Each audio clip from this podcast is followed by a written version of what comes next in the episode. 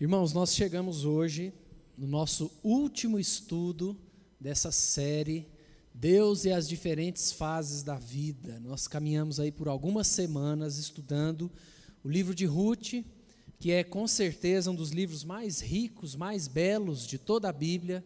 Passamos aí algumas semanas estudando esse livro e nós intitulamos essa série de Deus e as diferentes fases da vida. A ideia é a gente meditar no livro de Ruth, né? meditamos nesse livro, toda essa história, nos altos e baixos desse livro e aprender que Deus se faz presente em todas e nas mais variadas fases da nossa vida, seja nas fases de dificuldade, de problemas e também nas fases de alegria, onde tudo vai bem. E nós chegamos hoje então ao fim, teremos o nosso último estudo aqui em Ruth Quero lembrar, por último, né, uma última vez, algumas informações importantes a respeito desse livro. Nós já aprendemos que Ruth era uma mulher moabita, ela não era israelita, a sua história se liga com o povo de Israel e com a família de, com uma família de Israel, pelo fato, como vimos lá no início do livro, dela ter se casado com Malom, um dos filhos de Elimeleque e Noemi nós aprendemos que os moabitas, eles eram descendentes de Ló, foi um povo que nasceu fruto de uma relação incestuosa entre Ló e a sua filha mais velha, e um povo que se tornou, com o passar dos anos, um povo inimigo de Deus. Ruth era desse povo, e a sua história se liga com essa família israelita quando, no período dos juízes, uma grande fome cai ali por Belém, pela terra de Israel, e Elimeleque resolve pegar a sua família e mudar para Moabe. Ali os seus filhos se casam com moabitas. Nós já aprendemos também a respeito do livro, que nós não sabemos quem é o autor desse livro. Algumas tradições judaicas vão apontar para Samuel, mas é pouco provável que tenha sido Samuel o autor desse livro, porque esse livro foi escrito já em meados do reinado de Davi. E quando a gente olha para a história, a gente vê que o profeta Samuel morreu no ano sexto do reinado de Davi. Então é pouco provável que tenha sido Samuel, e no fim das contas, a gente não sabe quem foi o autor ou a autora é, desse livro. O que a gente sabe é que esse livro foi muito bem escrito, foi uma, uma literatura, uma literatura muito bem pensada, muito bem analisada. Como eu costumo trazer o comentário da Bíblia NVI sobre a redação do livro de Ruth, esse teólogo diz assim: em relação a todas as narrativas históricas das Escrituras, Ruth é insuperável na concisão, na vividez, no calor, na beleza e na eficácia dramática, e o autor chama Ruth dessa joia da narrativa hebraica lavrada com primor.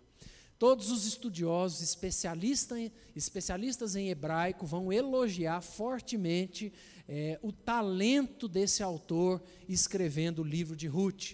E o livro recebe então o nome de uma das suas principais personagens, que é Ruth, e esse livro vai narrar a história de uma família no período onde o povo de Israel era governado por juízes. Antes da monarquia, antes de Saul ser né, colocado como o primeiro rei de Israel, o povo de Israel passou por um período onde ele era governado por juízes. Inclusive Samuel, que nós citamos agora há pouco, foi um dos juízes. Na verdade, Samuel, como eu tenho repetido aqui, foi um dos poucos homens da Bíblia que acumulou ofícios. Ele foi sacerdote, foi profeta e foi juiz. Então, esse livro de Ruth narra a história de uma família nesse período dos juízes. Um período de fome, um período de injustiça, um período de dificuldades.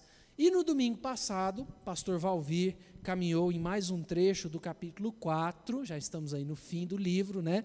Domingo passado nós vimos então Boaz oficializando ali à porta da cidade, diante das testemunhas, o seu papel como resgatador da família de Noemi.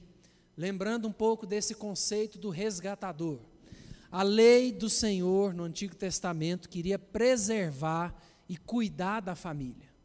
Uma das maneiras que ela fazia isso era com a lei do resgatador, ou casamento por levirato. O que, que era essa lei? O que, que era esse casamento? Essa lei dizia que uma casa com dois ou mais irmãos, esse um irmão é, que era casado é, morria, o seu irmão, o cunhado daquela mulher, tinha o direito e o dever de se casar com a viúva, para que a linhagem da família não se perdesse é, no meio do povo de Israel.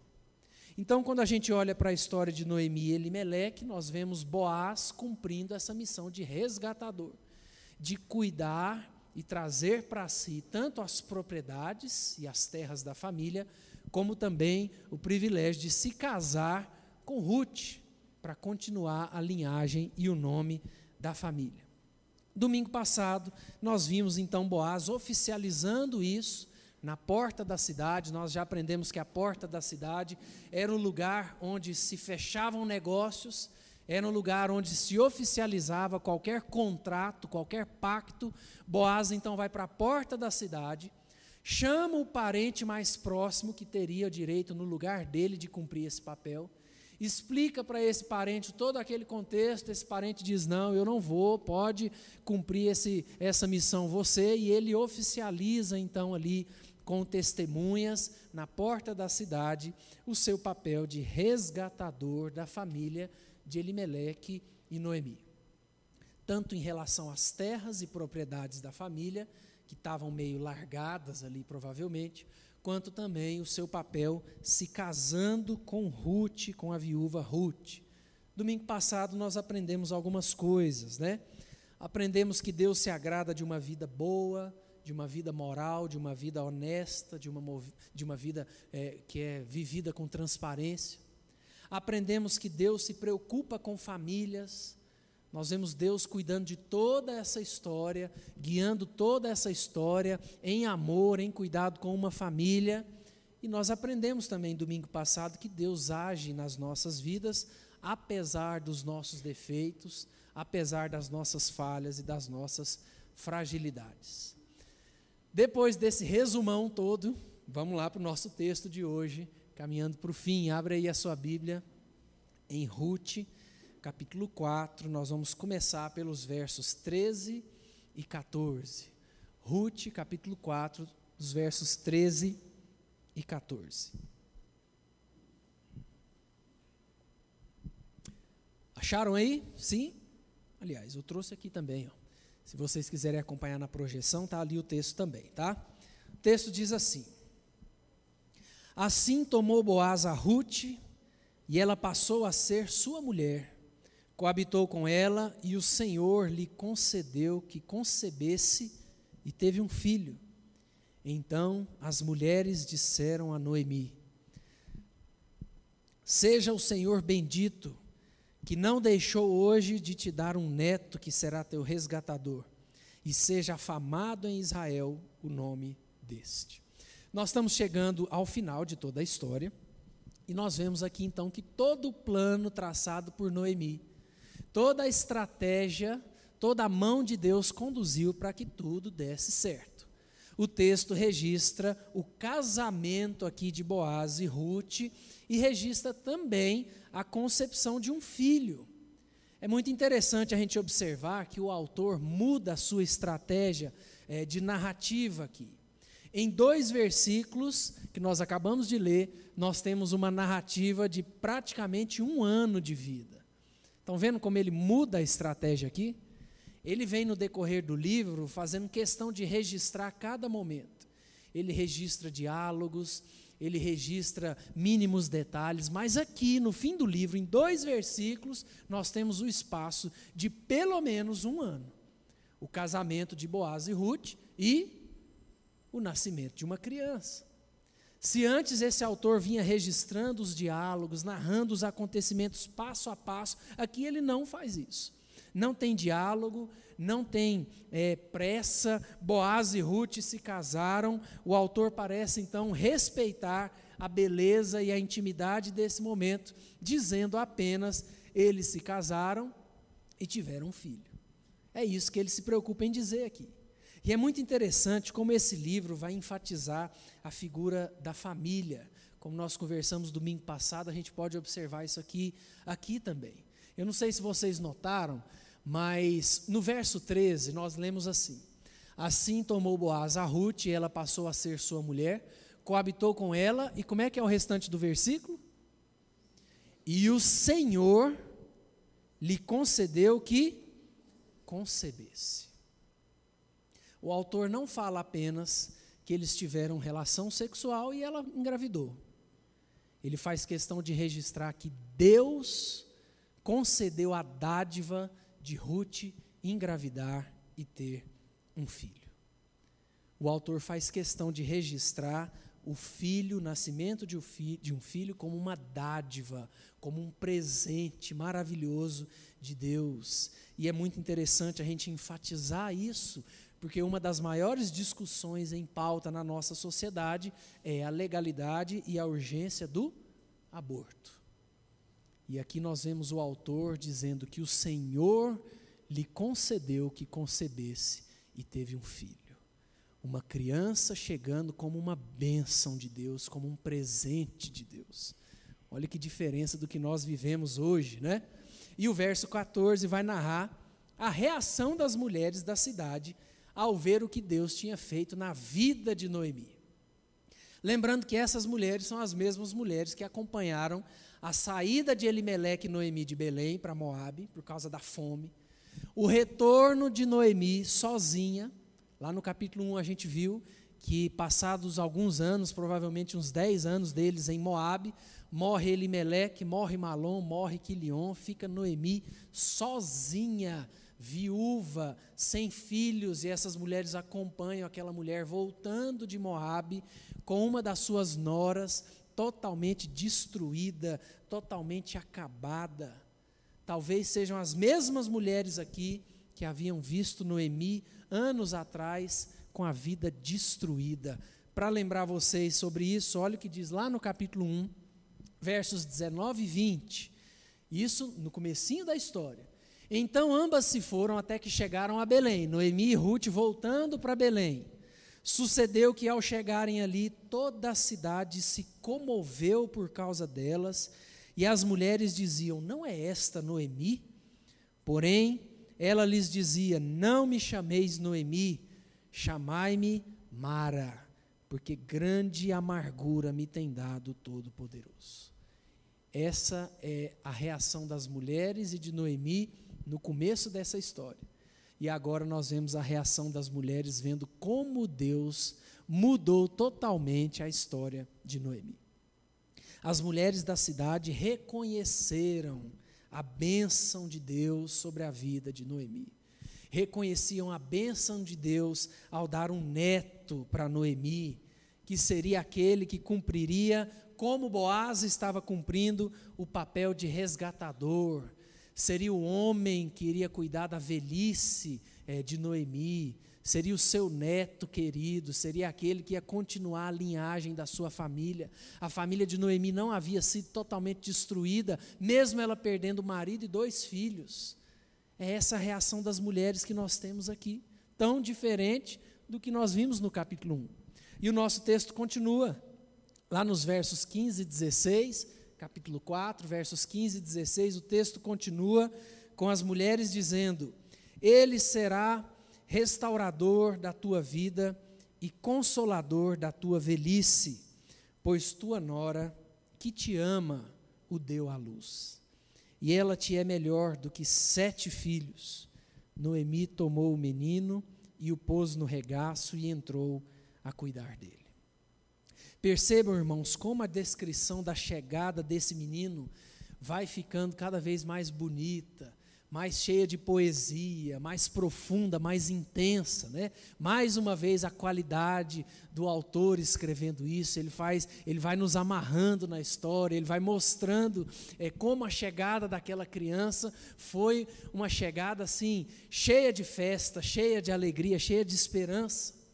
O livro começou com uma ênfase em Noemi, essa ênfase no passar do, do, das, das, palavras e das passagens cai para Ruth e Boaz, e no fim nós vemos a ênfase de novo agora em Noemi e no seu neto. Perceberam isso? O livro começa com a ênfase em Noemi, sua tragédia, as dores que ela passava. De repente, no meio do livro, nós temos a ênfase em Ruth e Boaz aquele romance que começa a acontecer, as coisas começam a mudar através de Boaz e de Ruth, e o livro termina com a ênfase de novo em Noemi e agora no seu neto. É muito interessante o autor fazer isso, porque a gente não vê muito aqui mais o nome de Ruth. A gente não vê mais muito o nome de Boaz. O autor faz questão de registrar a bênção que foi a chegada dessa criança, e a mosaica está cheia de avós e avós, né? que podem testemunhar e podem dar um carimbo de selo de garantia que ser avô, pelo jeito, é muito melhor do que ser pai, né? é isso que o autor faz questão de fazer aqui, de registrar a bênção que foi a chegada dessa criança. Imaginem no caso de Noemi, nós precisamos voltar nisso. Imaginem no caso de Noemi, como a vida de Noemi faz uma reviravolta. Como a vida de Noemi muda completamente. Ela sai de um grande luto, de uma grande tristeza, de uma grande incerteza, para um lugar totalmente seguro, para um lugar de bênçãos, de alegria. Naquela época, a vida de uma viúva, como eu já disse aqui, não era algo fácil. E uma viúva que tinha dois filhos homens e os dois morrem, e essa mulher volta para Belém sem saber nada do que seria a sua vida. Ela volta com a nora que a acompanha a todo custo, que está com ela, elas voltam para a cidade sem saber o que, que vai acontecer, como é que elas vão sobreviver. É por isso que a Bíblia fala tanto de órfãos e viúvas. Porque aquele era um contexto em que órfãos e viúvas dependiam da misericórdia dos outros da ajuda da igreja, inclusive. E aqui no Antigo Testamento, ainda mais. Quando Noemi volta para Belém, sem o marido e sem os dois filhos, a situação, humanamente falando, era desesperadora. E aqui no fim do livro a gente vê como Deus foi conduzindo toda a história. E aquela Noemi que chegou em Belém, pedindo para que os outros a chamassem de Mara, porque ela era amarga, ela estava entristecida, ela era ela era triste, ela era uma consequência da mão pesada de Deus. Agora nós vemos as mulheres falando: você é uma mulher muito abençoada. Olha como Deus abençoou a sua vida. Olha a chegada dessa criança. E eu imagino que essa criança chega à vida de Noemi mudando muita coisa. Por exemplo, é, deu a ela uma descendência justamente o papel do resgatador, continuar a linhagem da família. Sem Boaz, sem esse casamento com Ruth, sem essa criança, esse netinho nascendo, a família de Noemi ia terminar, ia acabar, não ia ter descendência. Então deu a Noemi a continuação da sua família, deu a ela também um novo ministério, né, ali entre aspas, de também cuidar dessa criança, de ser avó dessa criança, de ensinar essa criança, de dar um renovo para a vida dela. Deu a Noemi um renovo de confiança no Senhor. Um renovo de confiança no Senhor. E, obviamente, nós não poderíamos deixar de falar, como o texto fala, de Ruth. Essa menina, essa mulher de uma vida exemplar, de um testemunho maravilhoso, de um caráter e uma amizade, uma cumplicidade muito grande. Interessante porque, eu não sei se você notou, aqui no verso 15, o texto que nós acabamos de ler diz: as mulheres falando sobre o netinho, ele será restaurador da tua vida e consolador da tua velhice, pois tua nora que te ama, tua nora que te ama, o deu à luz, e ela te é melhor do que sete filhos. Uma informação interessante é que não há nenhuma outra ocorrência do verbo amar nesse livro a não ser aqui. Embora esse seja um livro e uma história recheada de amor, de atitudes de amor, o único momento que o autor usa o verbo amar é aqui para falar de Ruth e o seu amor pela sua sogra. Embora a gente esteja diante dessa história de muito amor, o único momento onde o autor usa esse verbo é aqui, para falar do amor de Ruth por sua sogra. E a comparação feita pelas mulheres da cidade é uma comparação que deixa isso muito evidente. Quando elas falam que essa tua nora que te ama, ela te é melhor do que sete filhos. E no verso 16, a gente vê que Noemi tomou o menino e o pôs no regaço e entrou a cuidar dele. Olha o que esse teólogo comenta aqui. Noemi teve carinho especial pelo bebê. Ela o tomou nos braços e o pôs no regaço e entrou a cuidar dele. Imagina-se que não deveria haver dificuldade em encontrar-se uma página para o filho de Boaz, mas esta criança era muito especial para Noemi. Ela esperava amargar uma velhice solitária quando perder o marido e filhos. Sem um sequer destes, seu futuro parecia, na verdade, preto. Agora, graças à devoção de Ruth, tudo ficou diferente. Ela volta a ter uma família, era amada e tinha seu lugar de honra. O bebê, num certo sentido, simbolizava tudo isto e Noemi dedicou-se a ele.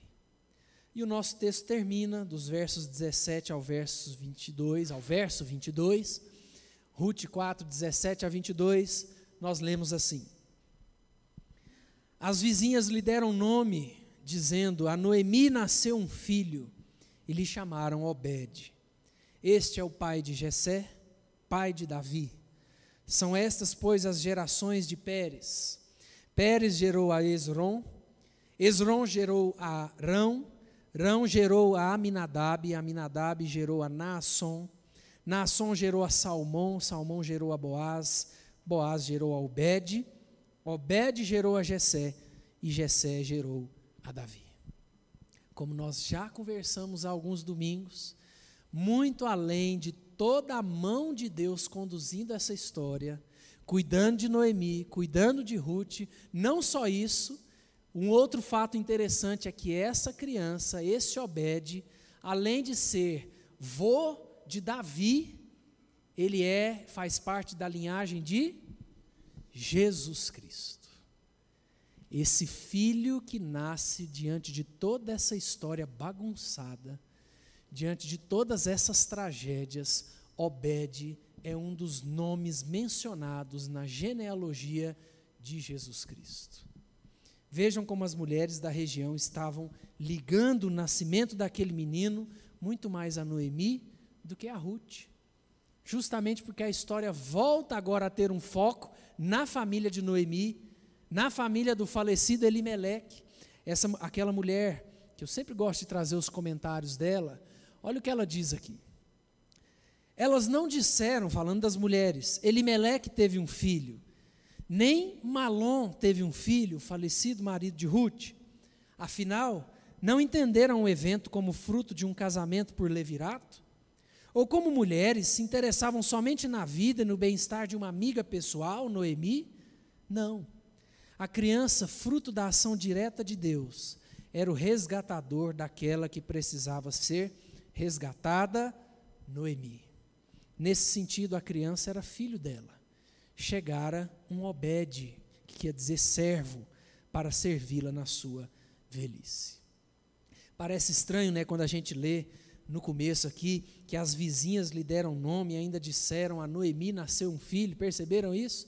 O texto fala que as mulheres lhe deram nome, a gente fica pensando, rapaz, mas que mulheres, brincadeira, né? Vai para casa, vai cuidar da sua vida. Não fica parecendo isso? As mulheres falam assim, é, analisando a vida de Noemi, né? Quando Noemi volta de Belém, eu fico imaginando, tá lá, as mulheres sentadas, assim, olha lá, voltou Noemi, coitada, toda lascada, né? Chegou aqui. E agora as mulheres, oh, que maravilha o que Deus fez com Noemi, vamos dar um nome para esse menino. Bom, vamos entender o porquê que a gente vê o autor registrando que as mulheres concederam esse nome para Obed, né, para o netinho de Noemi. Algumas coisas importantes da gente lembrar aqui. Primeiro, o resgate principal aqui era a respeito de Elimeleque. A família em foco em todo o livro é Elimeleque e Noemi. Embora a gente venha ver a personagem principal dessa história como sendo Ruth, e de fato ela é, o foco de toda a história gira em torno dessa família da família de Elimeleque e Noemi.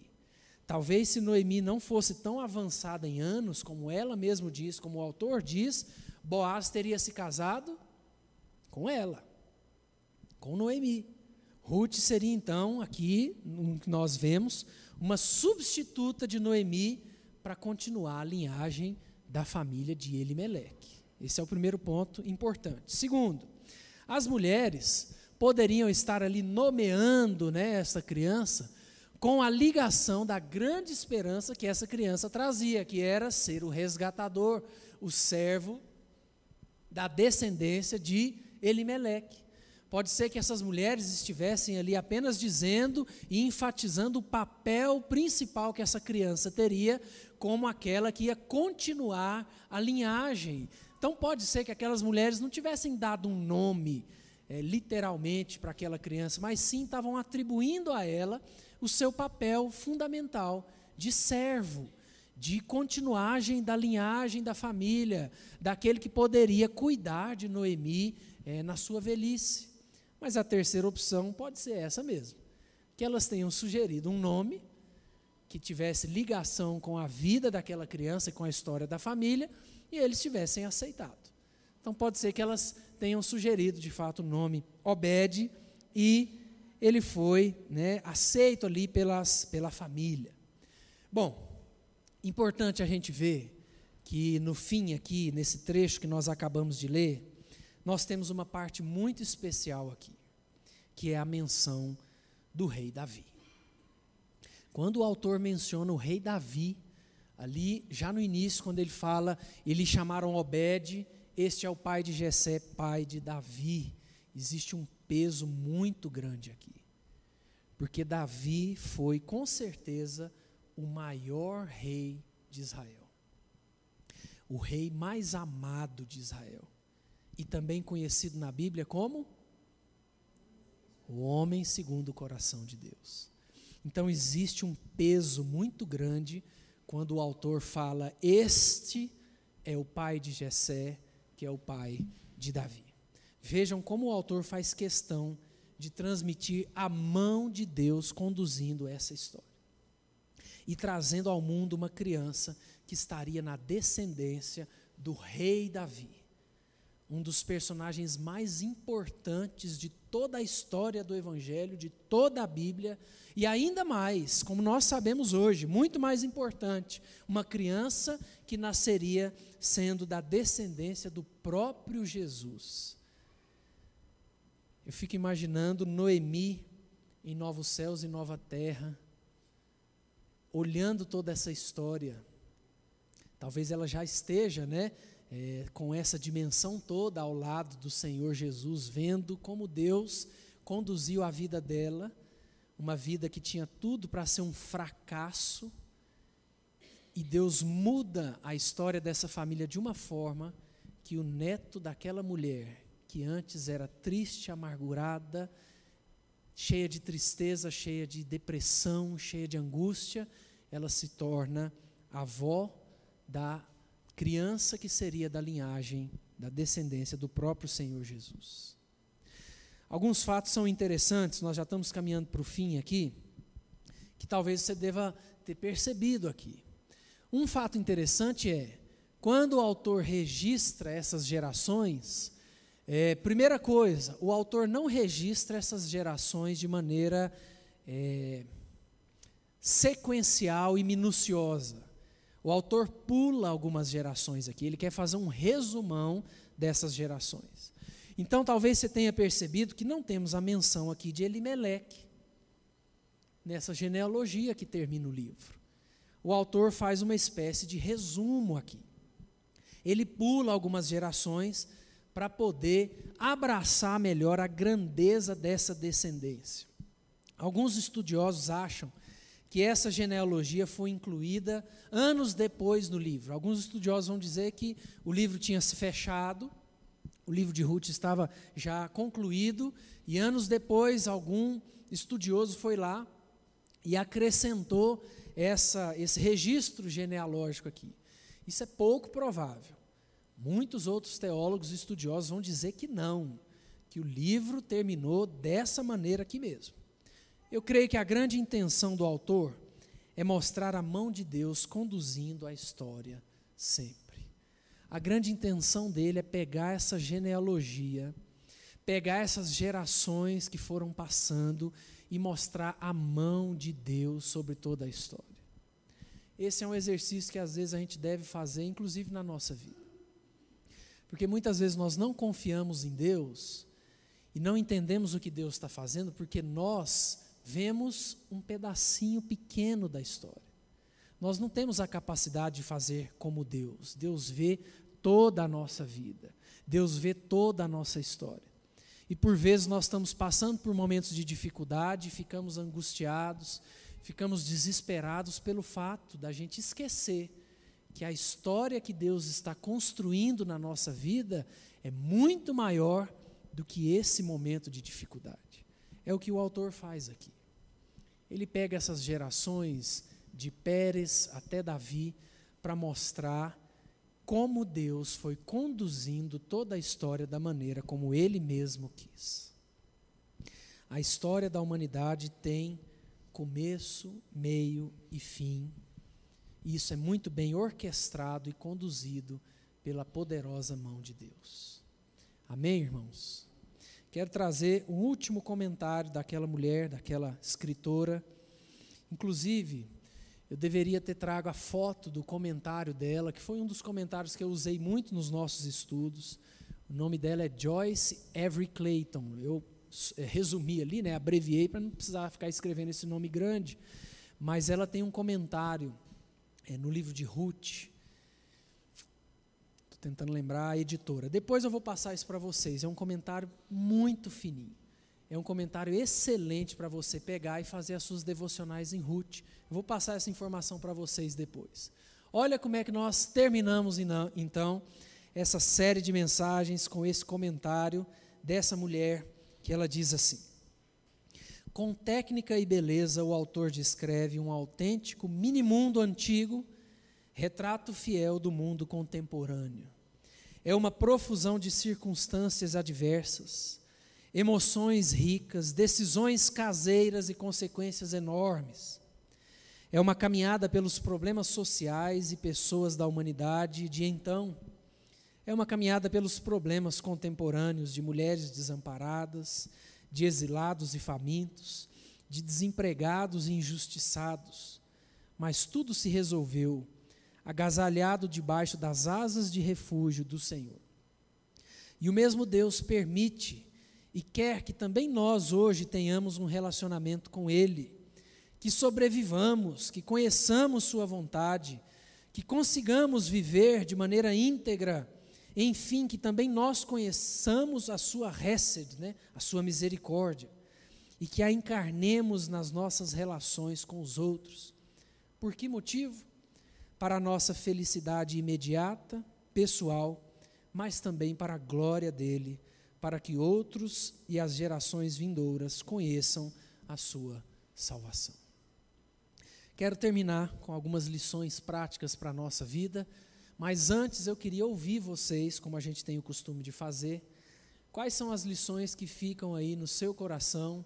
Pode falar, eu repito aqui no microfone para o pessoal de casa ouvir. O que que fica aí é, forte no seu coração agora no fim desse de toda essa caminhada em Ruth.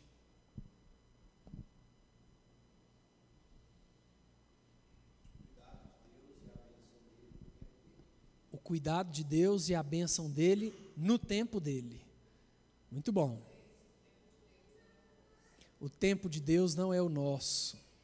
que mais?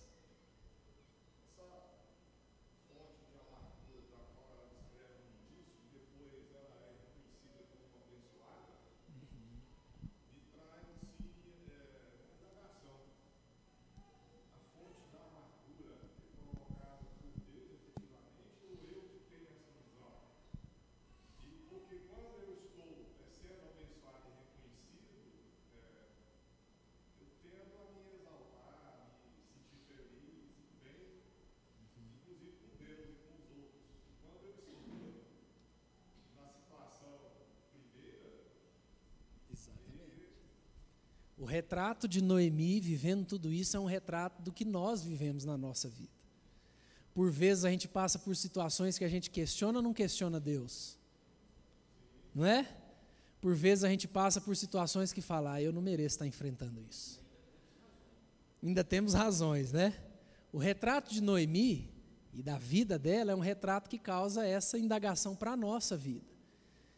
E, e faz a gente pensar justamente nisso. Nós precisamos aprender a confiar em Deus, mesmo nos momentos de tristeza, de incerteza, de angústia, e não deixar o nosso coração ser tomado por amargura. O que mais, gente? Pode falar, Silvia.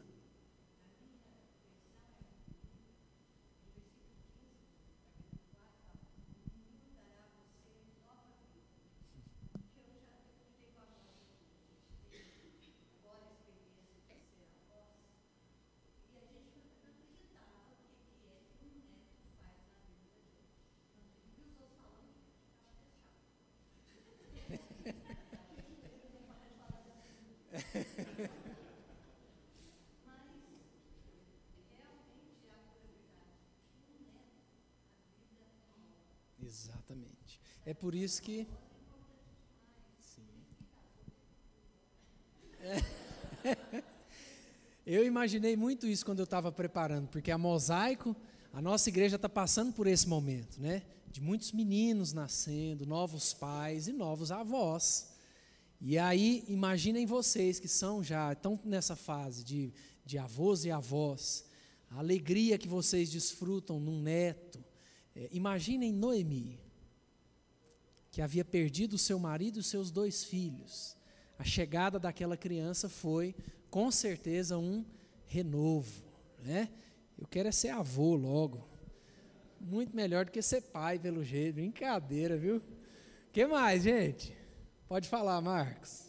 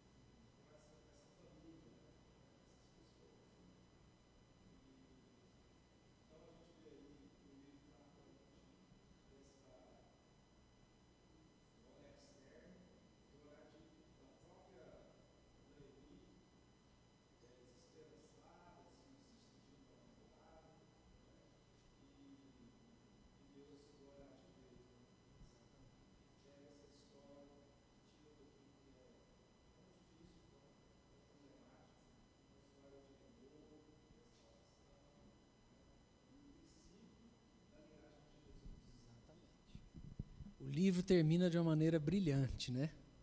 Pode falar, Senir.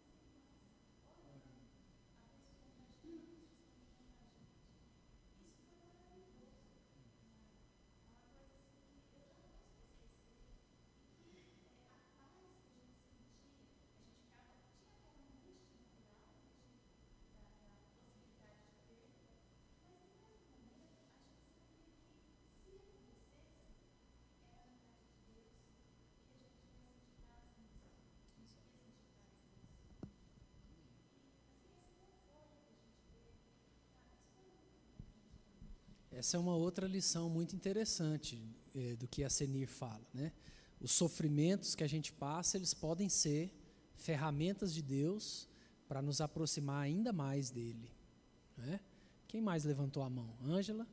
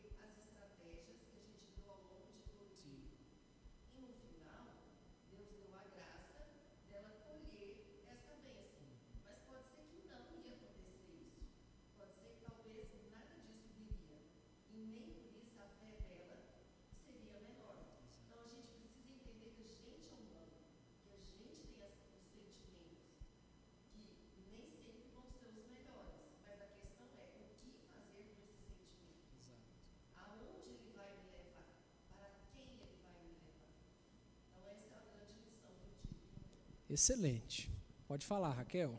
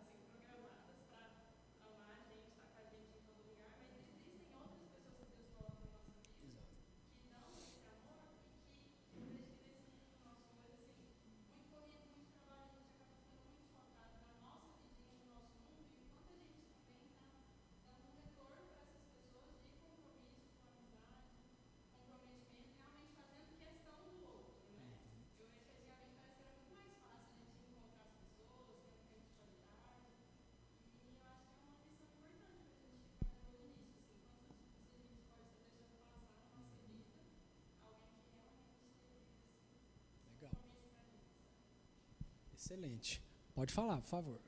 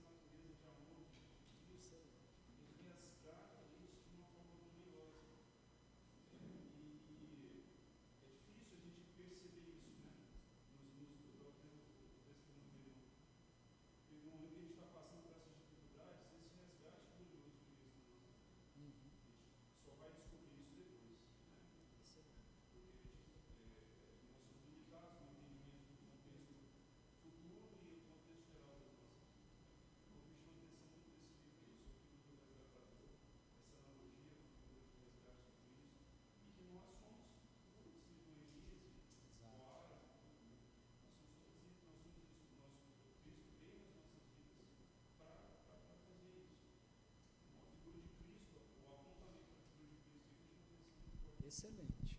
Nós falamos sobre isso nos. Uhum. Exatamente. Os teólogos vão dizer que Boaz ele é um tipo de Cristo, né? Ele aponta para Cristo. A atitude de Boaz chegando naquela família, mudando toda aquela história, resgatando aquela família, é justamente o que Cristo faz nas nossas vidas, quando Ele transforma o nosso coração, quando Ele entra nas nossas vidas. Excelente. Pode falar, Damares?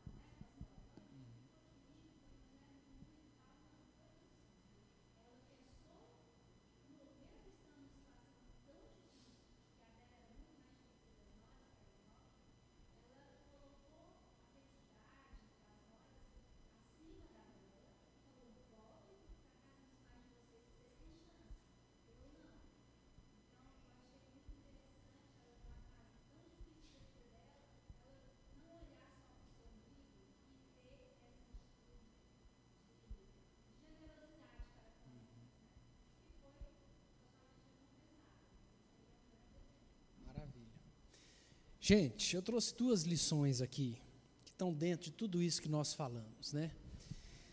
Acho que a gente pode e deve chegar no fim desses estudos entendendo que toda a nossa vida está nas mãos de Deus. Então, se você está enfrentando dias difíceis, não se afaste de Deus, Deus está no controle. Se você está enfrentando dias de alegria, de paz, saiba que dias difíceis virão. Não se afaste de Deus, Deus está no controle. Essa é uma das grandes lições que fica para nós diante desses estudos. Toda a nossa vida está nas mãos de Deus. E segundo e último, nós precisamos aprender a confiar e descansar. Existe uma ênfase aqui em aprender, porque isso se aprende. Como Paulo diz em Filipenses, eu aprendi o quê? O segredo de viver contente em toda e qualquer situação. Então a gente aprende sim. Por mais que você pense, ah, eu sou muito ansioso, eu sou muito, eu eh, não consigo dormir, eu fico muito nervoso, nós podemos sim aprender a confiar e a descansar em Deus. Amém? Você que perdeu algum desses estudos, pode ir lá no YouTube ou no Spotify, que está tudo lá registrado certinho, tá bom? Vamos orar, irmãos? Baixe sua cabeça, feche seus olhos, vamos orar.